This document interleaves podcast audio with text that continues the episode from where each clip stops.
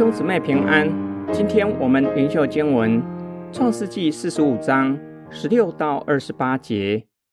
这风声传到法老的宫里，说约瑟的弟兄们来了。法老和他的臣仆都很喜欢。法老对约瑟说：“你吩咐你的弟兄们说，你们要这样行，把驼子抬在牲口上，起身往迦南地去。”将你们的父亲和你们的眷属都搬到我这里来，我要把埃及地的美物赐给你们，你们也要吃这地肥美的出产。现在我吩咐你们要这样行：从埃及地带着车辆去，把你们的孩子和妻子，并你们的父亲都搬来。你们眼中不要爱惜你们的家具，因为埃及全地的美物都是你们的。以色列的儿子们就如此行。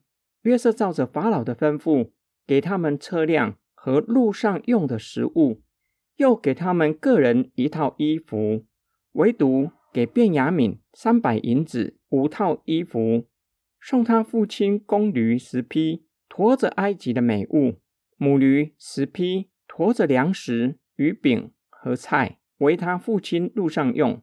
于是约瑟打发他弟兄们回去，又对他们说：“你们不要在路上相争。”他们从埃及上来，来到迦南地，他们的父亲雅各那里，告诉他说：“约瑟还在，并且做埃及全地的宰相。”雅各心里冰凉，因为不信他们。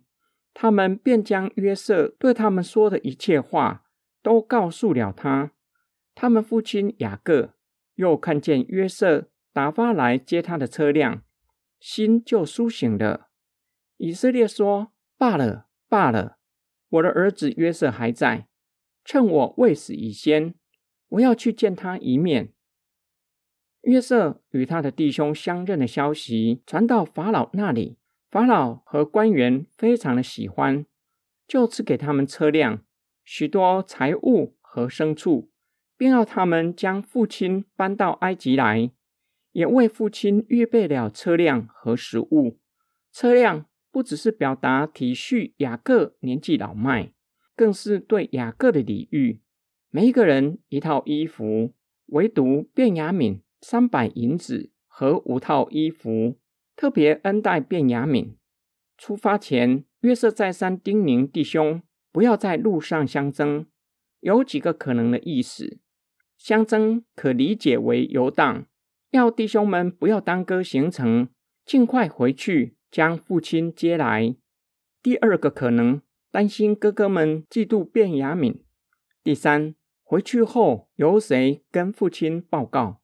儿子们原先告诉父亲，约瑟被野兽撕裂的，现在还活着，并且人在埃及。过去发生什么事？兄长们会不会因此在路上起争执？雅各得知约瑟还活着，并且在埃及做宰相，心里冰冷，不敢相信，因为雅各不相信儿子们，暗示雅各早已经怀疑儿子们将约瑟给害了，只是没有说出来罢了。兄长们将法老赐给雅各的皇家赠礼带回去，向雅各证实约瑟还活着。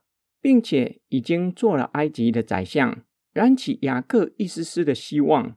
以色列说：“罢了，罢了，即便再次的被儿子们骗了，又何妨？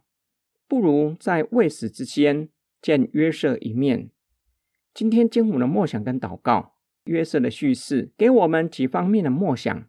首先，以色列十二个儿子为什么会演变成这样的局面？父亲的偏爱和嫉妒是主要的原因。雅各没有从父母学习功课，没有反思父母的偏爱造成他和哥哥以扫反目成仇其中一个导火线，反而向父母偏爱约瑟，让其他的儿子们嫉妒约瑟。第二，以色列家的叙事不是要进行亲子教育，教导我们如何经营家庭。而是要告诉以色列人，信实的神必定会成就他和亚伯拉罕的盟约。以色列人是盟约的子民，必须遵守神的盟约。虽然在成就和遵守的过程中会遇到阻碍，罪恶是最大的阻碍，罪性在人的里面勾引人刻意违反上帝的命令。神吩咐以色列家要和好，但是嫉妒会带来纷争，撕裂信徒群体，破坏盟约。然而，信实的神必定会帮助我们，叫我们能够照着神的命令过地上的生活。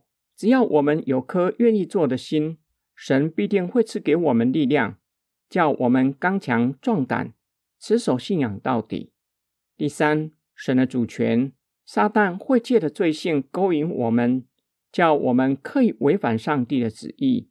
就像约瑟的兄长们嫉妒约瑟，原本想要把约瑟害了，但是上帝保守约瑟。骆驼商队从那里经过。他们就把约瑟卖了，约瑟被卖到埃及。约瑟终于明白，这是上帝在饥荒还没有发生之前，先带领他来到埃及，为要保全以色列人，要大施行拯救。我们在世上难免会遇到不容易的事，一时之间不知道为什么会发生，但是要确信上帝依然掌权。会让我们对未来充满盼望。我们一起来祷告，亲爱的天父上帝，你是爱我们的天父，你是创造生命的主，你是宇宙的大君王，执掌王权直到永永远远。我们相信你的儿女借着祷告与你同工，必定能够让你的旨意成就在我们的身上，使我们能够荣耀你的名，引领人归向你。我们奉主耶稣基督的圣名祷告，阿门。